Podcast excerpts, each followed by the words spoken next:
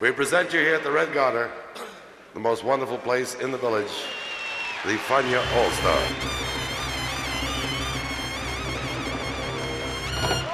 La hora faniática.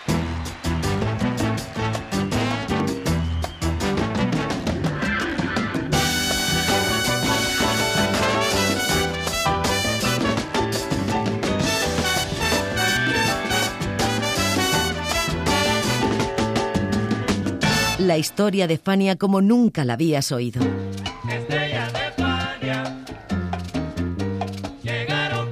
La sorprendente historia de Fania Records.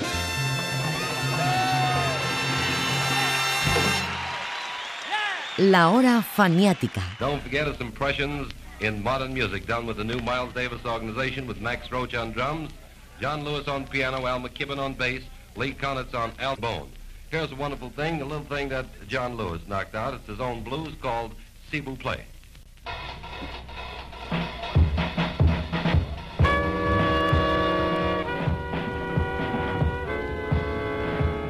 El Royal Roost estaba ubicado en el mejor sitio de Broadway, en Times Square, a la altura de la calle 47.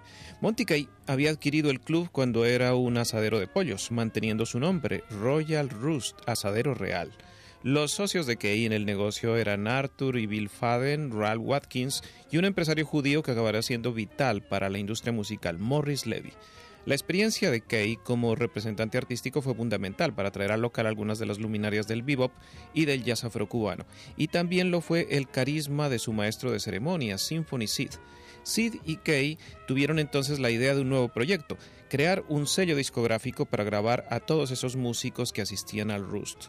Para ello, buscaron a un nuevo socio, Jacob Horowitz, un entusiasta promotor cuyo nombre estaría años después asociado para siempre a la Fania All Stars.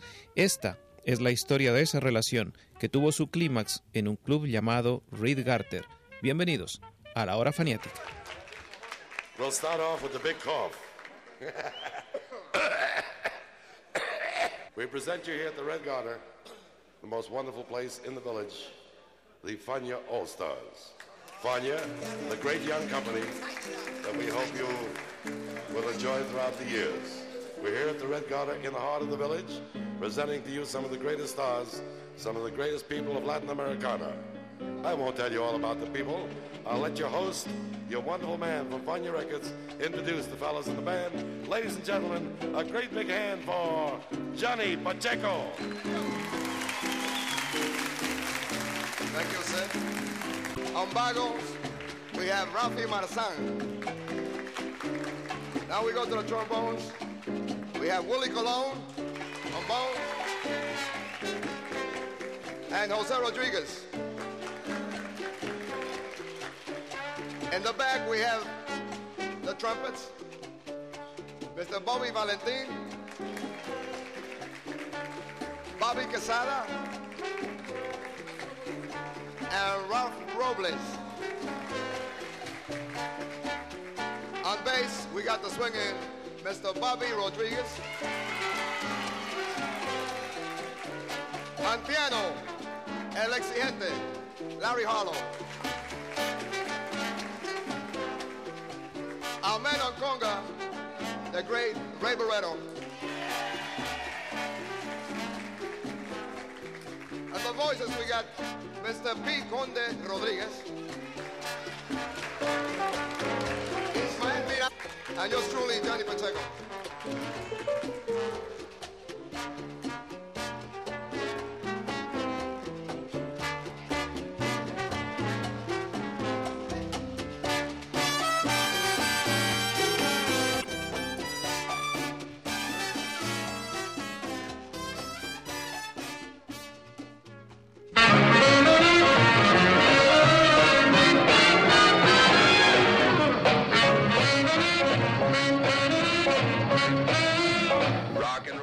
Royal Roost Club acabó mimetizándose por obra y gracia de sus dueños en el Bob City Club de la calle 49 al oeste de Broadway a mediados de los 50. El Royal Roost, sello discográfico, duró hasta 1958 cuando Morris Levy lo compró para que hiciera parte de su emporio, Roulette Records. Jacob Horowitz entró en aquella negociación y pasó de producir discos de jazz a producir discos de rock and roll. Pero he ahí que en 1959 un DJ radial que promovía sus discos y del que era su manager acabó en prisión.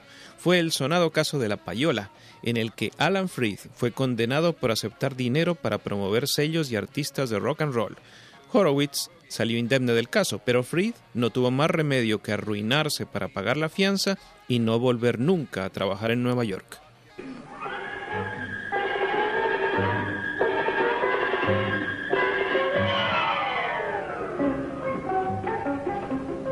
What is your name, please? My name is Alan Freed. What is your name, please? My name is Alan Freed. What is your name, please? My name is Alan Freed. Now, panel, will you listen while I read this affidavit, a copy of which you find in front of you? I, Alan Freed, am married and the father of four children. My first job was as a disc jockey playing classical music on a small town radio station. But I am better known these days as the king of rock and roll. I created the phrase rock and roll in 1951 and was the first disc jockey to exploit the music under that name. I swear that the above statement is the truth, the whole truth, and nothing but the truth. Signed, Alan Freed.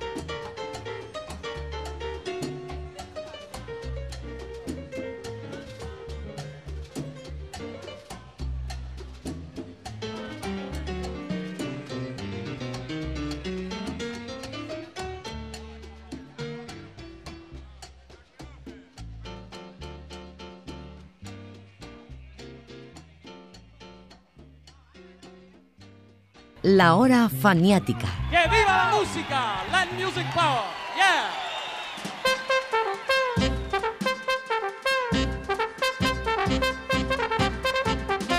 Take your trombone in your hand and blow, blow. Al iniciar la década de los 60, la compañía Roulette de Morris Levy ostentaba el máximo poder sobre la producción de discos de rock and roll y música latina en Nueva York. Casi todos los grandes nombres de la industria trabajaban para él y Horowitz era uno de ellos, solo que ya no con ese nombre. Ahora se hacía llamar Jack Hook, estaba residenciado en Queens y gozaba de excelentes contactos en el mundillo del espectáculo. Pero en poco tiempo, todo aquel mundo de fastuosidad y éxito se vino abajo. La primera señal de que algo iba mal fue el asesinato de Irving Levy en el interior del Birland. Irving era hermano de Morris y el Birland era la posesión más preciada de la familia. Ese crimen desató los rumores que vinculaban al dueño de Roulette con una de las cinco familias del crimen organizado en Nueva York. Y no era de extrañar, Morris Levy pasaba mucho tiempo con Tomás E. Bowley, alias Tommy Ryan, capo regime de la organización del gran capo Vito Genovese, en ese momento en prisión.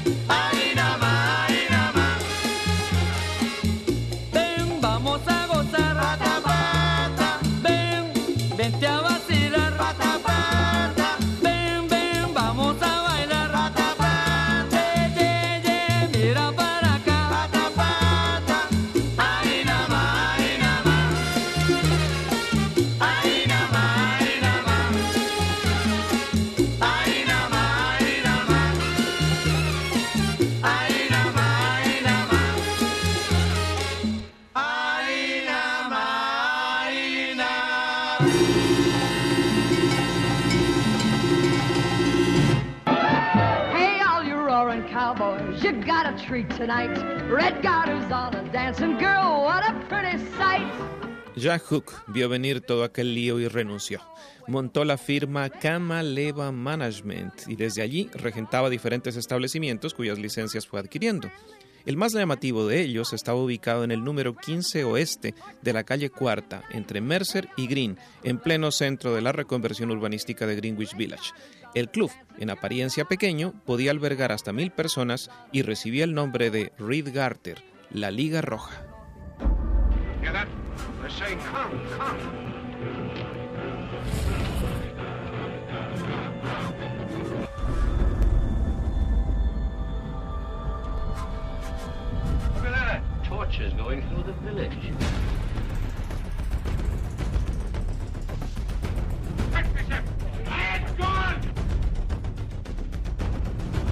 Cover up, men! We're going over the side!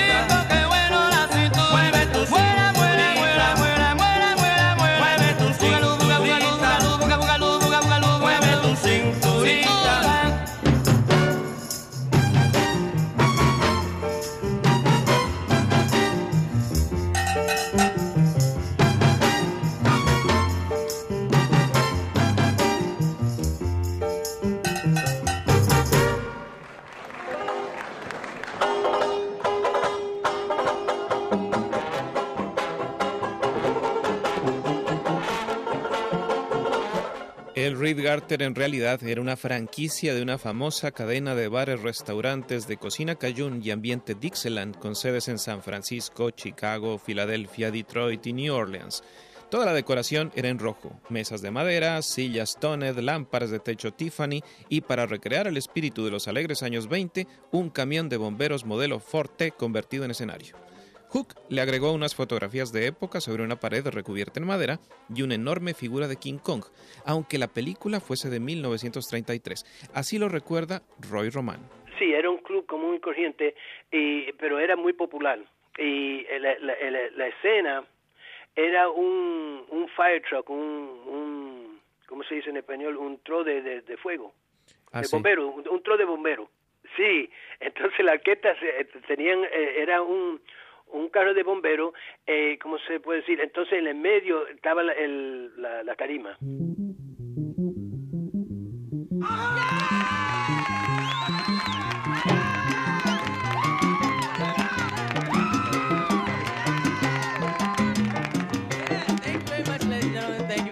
welcome once again here to Record World. Yeah, We'd like to feature Mr. Bobby Rodriguez.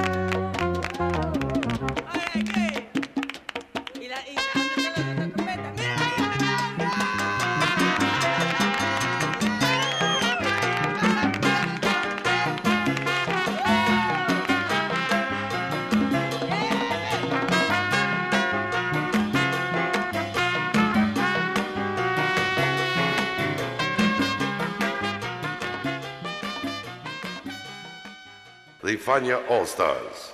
Fania, the great young company that we hope you will enjoy throughout the years. La hora faniática. looks the same. And I stepped down from a train and then En la medida en que los años 60 avanzaron, Hook fue saliendo poco a poco de su hábitat y a finales de 1967 había aceptado un trabajo como promotor en la firma D. Clark Productions. Al tener que viajar mucho a Filadelfia para manejar las agendas de Tom Jones y Diana Rose, Hook se asoció con el promotor dominicano Ral Mercado para que moviera un poco el Reed Garter hacia una audiencia latina que parecía ser bastante fiel y numerosa en aquellos tiempos.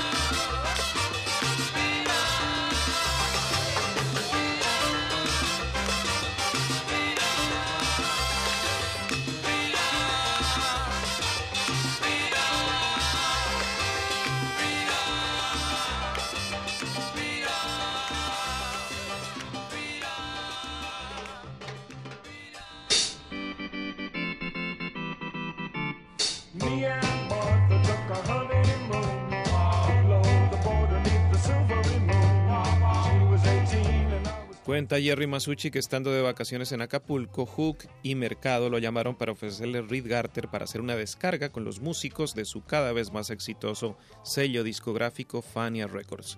En realidad, la pretensión de los dos asociados era meter en el escenario del club a cuanta estrella latina rondara por Manhattan, convocar a todos sus seguidores a ese macro concierto y convertir a Reed Garter en el local nocturno número uno del downtown para los latinos.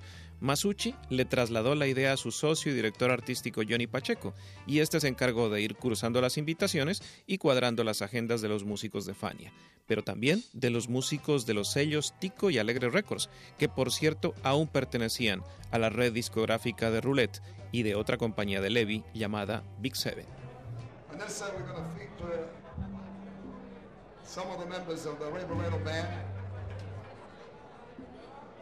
And make the introductions. right? Thank you, John.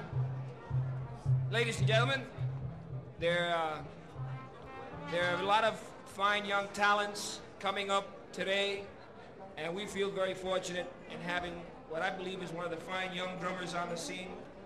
Please give a nice round of applause to Mr. Orestes Vilato. Yeah. We're going to feature Ori, and we're going to feature my singer, Mr. Al Santiago, Alberto Santiago. Yeah, baby. A little composition of mine entitled Son, Cuero, y Boogaloo, y'all. Yeah? Yeah, baby. Blues.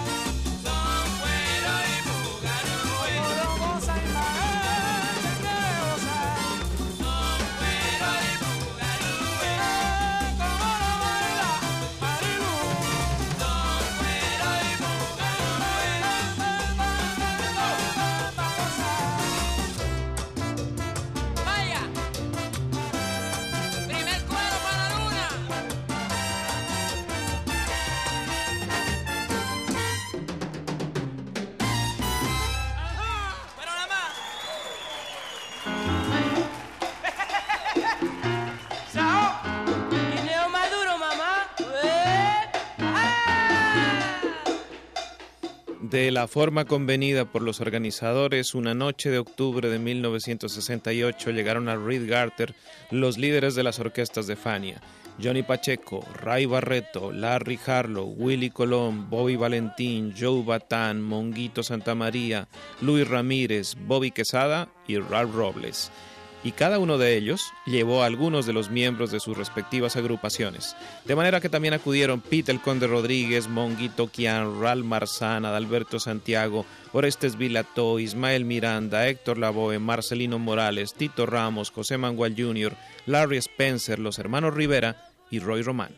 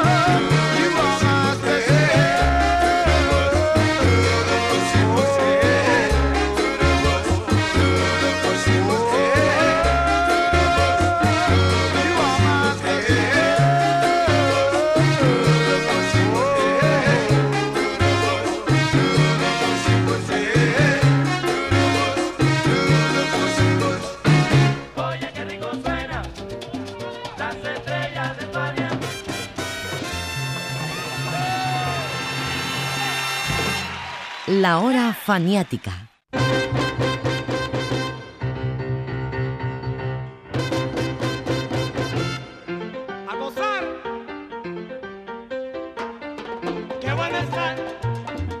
La noche del Reed Garter permitió a los músicos de Fania darse a conocer entre el público neoyorquino como representantes de un naciente sello. Hasta ese momento, sus realizaciones empresariales apenas tenían eco en la radio y entre los clubs de la comunidad latina en el Bronx y en Brooklyn. Manhattan era otra cosa, y especialmente Broadway y el Downtown. Y en el Downtown estaba ubicado este sitio regentado por Yahook. De manera que en este punto de la historia tenemos un escenario, una época, una banda y una música nueva pero quedan muchas historias por contar, a las que iremos la próxima semana. En la hora faniática de hoy los acompañó José Arteaga.